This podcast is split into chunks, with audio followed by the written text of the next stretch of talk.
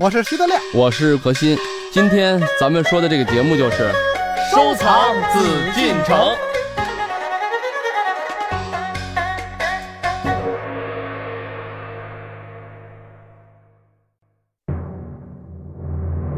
凝结了中国古代园林之精华的三山五园，如今已不复曾经那辉煌的模样。昔日的皇家园林，除颐和园基本保存完好外，其余皆只留下残垣断壁。美景虽已不在，但属于中国人的文明却不会消失。如今的三山五园还会带给我们哪些启示？而关于文物保护与文化传承，也值得我们深深的思考。今天，艺海藏家收藏紫禁城，继续和您聊聊三山五园的故事。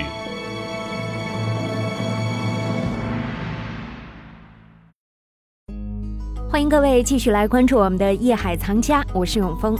今天是我们收藏紫禁城的日子，和您还是一起来关注三山五园。在上期节目当中，我们了解了三山五园的概念。在这期节目当中，我们要与何徐人也组合一起游走这一皇家院囿，感受这里的人文之美，体会中华文明的博大精深。欢迎走入艺海藏家。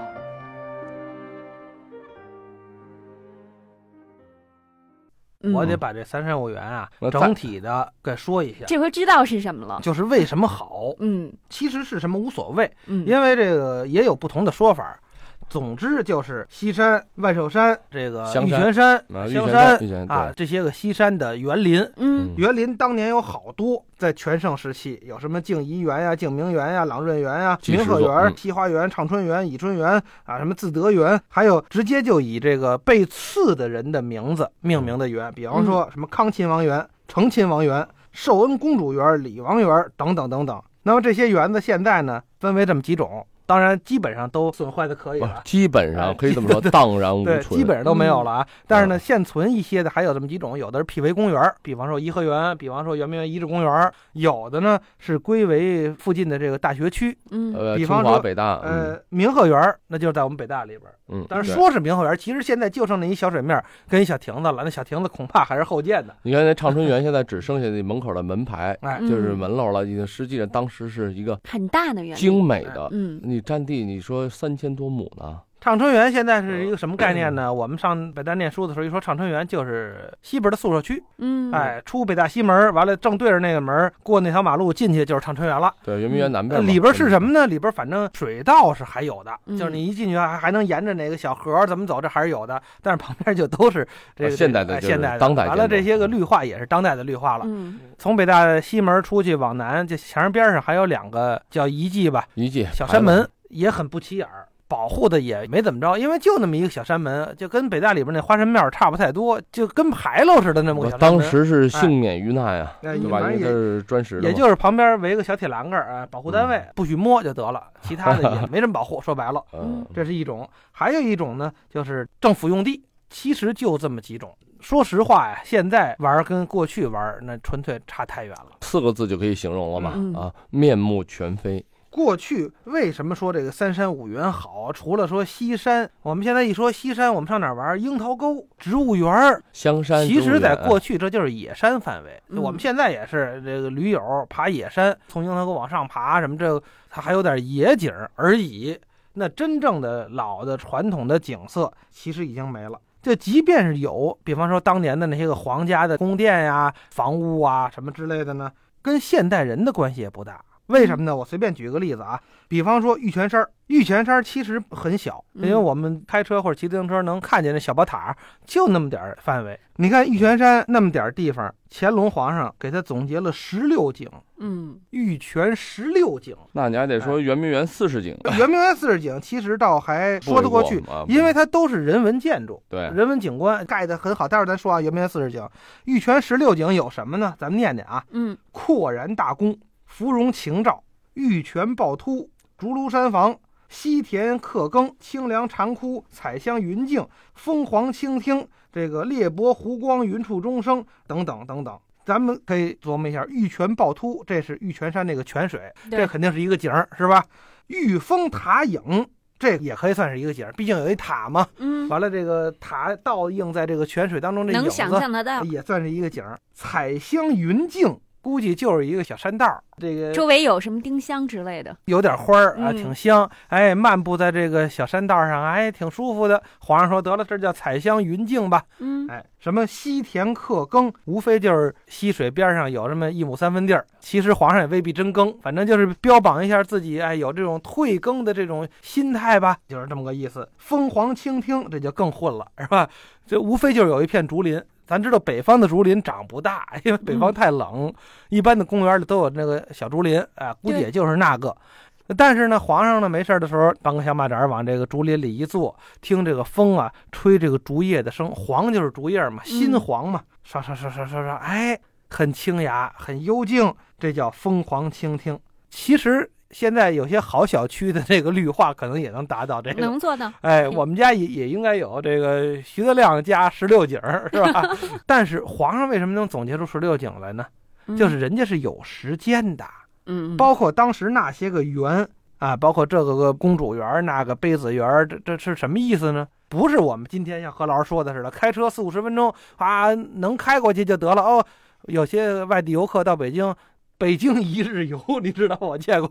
早上起来看升旗，看完升旗游天安门，从天安门进故宫，哎，故宫40分钟走完哎穿过故宫，完了上景山，景山之后旁边在北海公园北门用过饭 啊，然后我们要的是效率，没有没有，然后赏那个白塔，哎对吧？嗯路过嘛，就赏，看，远远的望到赏白。塔，完了下午呢是这个国图，在国图门前万寿寺转一圈，到傍晚时候逛北大。嗯，没有没有，路过颐和园，有时候下午他行程安排的还挺不错的。所以一吃完饭以后，直哎接就颐和园又转一圈，北京五十景一日游，你知道这怎么玩？这没法玩儿。不是叫所以叫路过游。你没有当年皇上那心态，嗯，包括在民国的时候，那个达官贵人们上西山怎么玩啊？比方说溥心畬，或者说林徽因，或者是就这一类的人啊，西山一住就是俩礼拜。嗯，直接寺庙里，当时他们可能没有园林了，直接戒台寺或者禅德寺或者什么寺租两间厢房，嗯，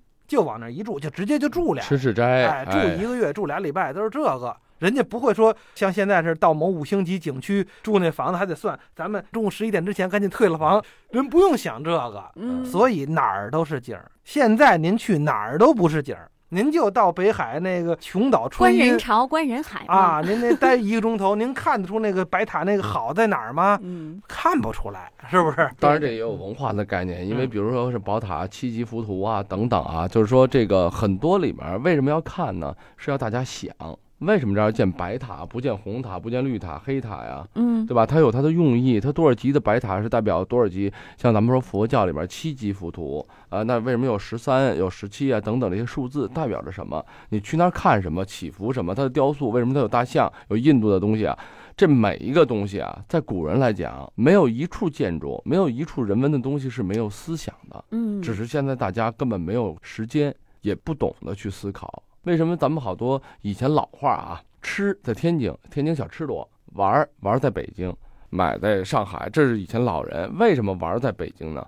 就北京的人文历史，第一是离咱们最近的明清历史为主啊，嗯，你是可以现在还能看到的以前的历史。咱们说再往前圆，咱们说除了殷墟呢，都是地下的东西。但是你现在的遗迹可以这么说是没有的，丝毫不存在了，只能是从遗物上来去考证，那就很专业的这个要求了。嗯但是唯独明清的这些建筑、这些历史、这些遗迹，咱们还都能看到。虽然说是管中窥豹只有一点点了啊，但是咱们还是能看到。但是现在连这点文化，连这点儿咱们说了这个人文的历史的这种修养啊。文化很多很多的游客们还是不具备的，以至于变成了游走。什么叫游啊？旅游就是走，走条路。完了嗯，我看过，看过什么呀？不知道，为什么好不清楚。其实这也是我们今天所做这期节目的意义所在。其实啊，就是咱们别老说人外地游客，这个其实呢，用惯有的这种自我检讨的这种感觉、方，式啊，嗯，咱们土生土长的北京人，您真正的体会过这些东西吗？不是我刚才所说的啊，不是说指外地人，我说的是指所有的游客，包括北京人。北京人更更更可怜我身边的朋友，哎呦，我这十五年没去过故宫了，哎人家最起码是三年来过两趟故宫啊。为什么我说咱们这就多聊一句啊？就是收藏紫禁城啊，收藏的一种文化，通过一些不管是建筑，咱们这档节目啊，聊建筑。聊文物，聊艺术品，呃，聊紫禁城有关系的，聊皇家有关系的。紫禁城包括什么？包括明清，至少是明清。那明清的人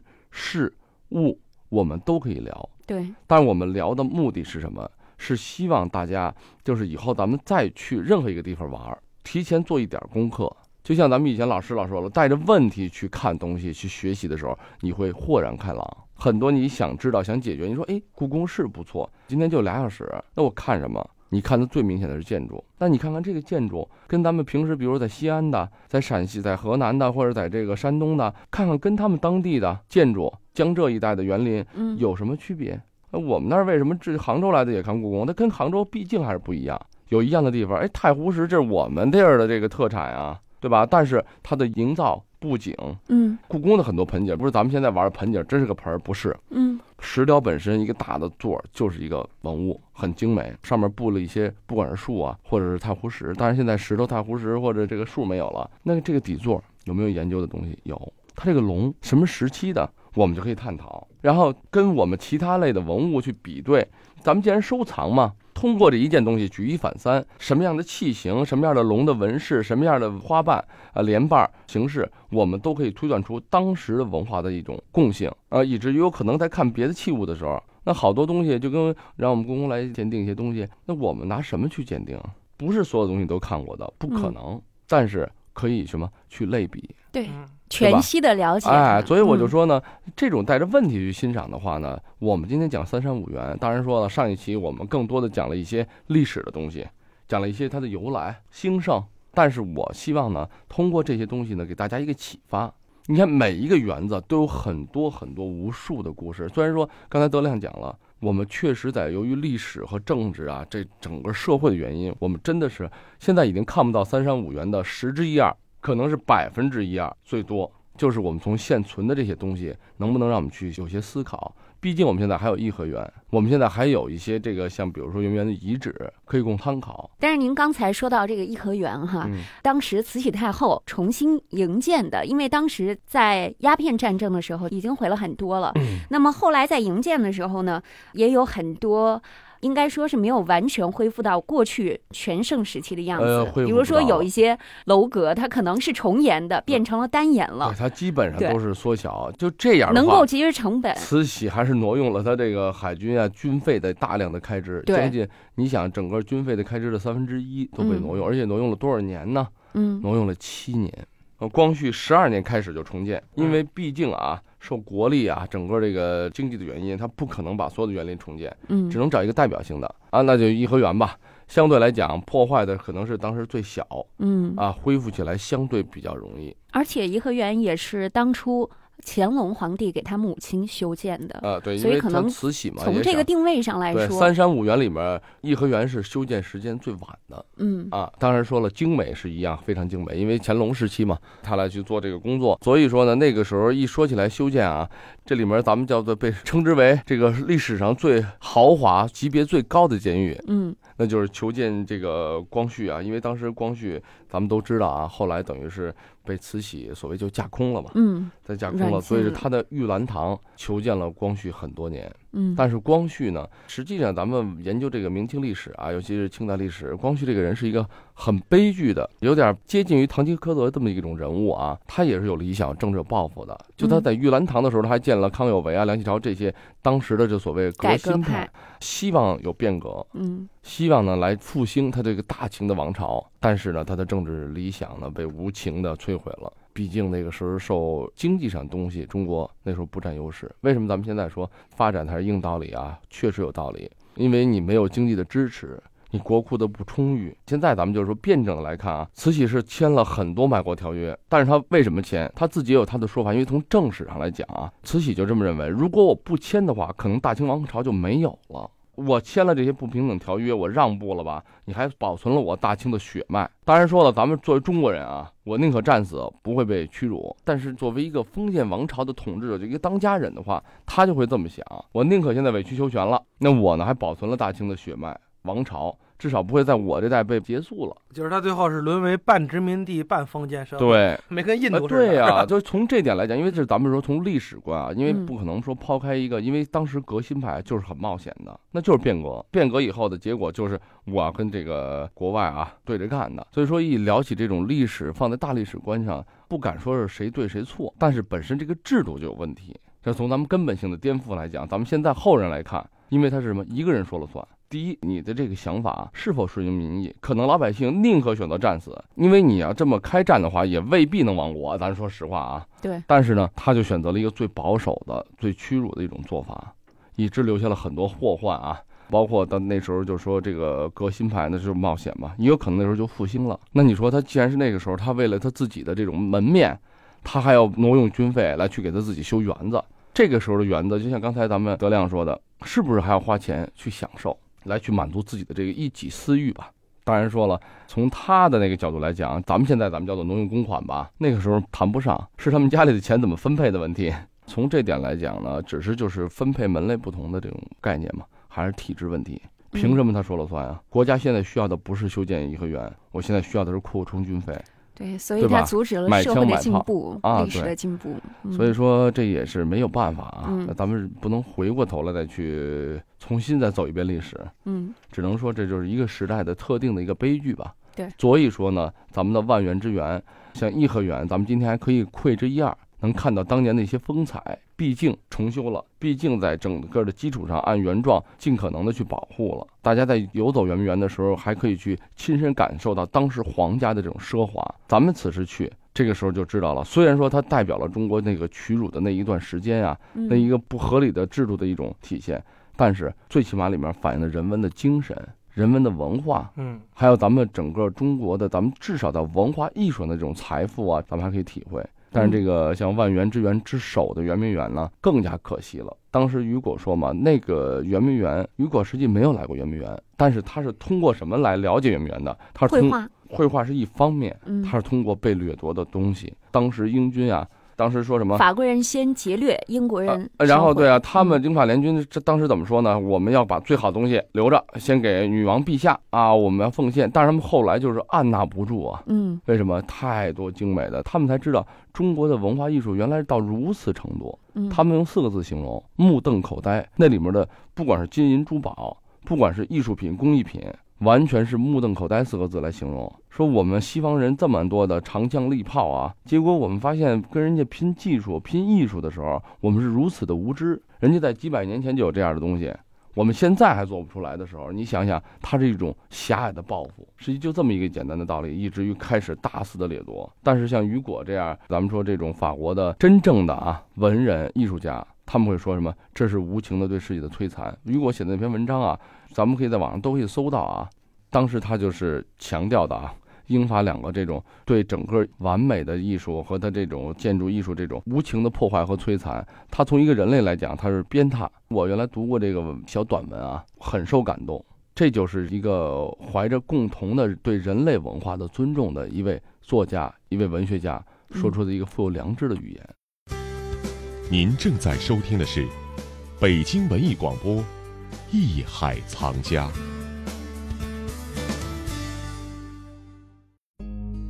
法国著名作家雨果，一八六一年在写给当时参与焚掠圆明园的法军上尉巴特莱的一封信中，高度赞美了圆明园的历史文化艺术价值，怒斥了英法联军的罪行。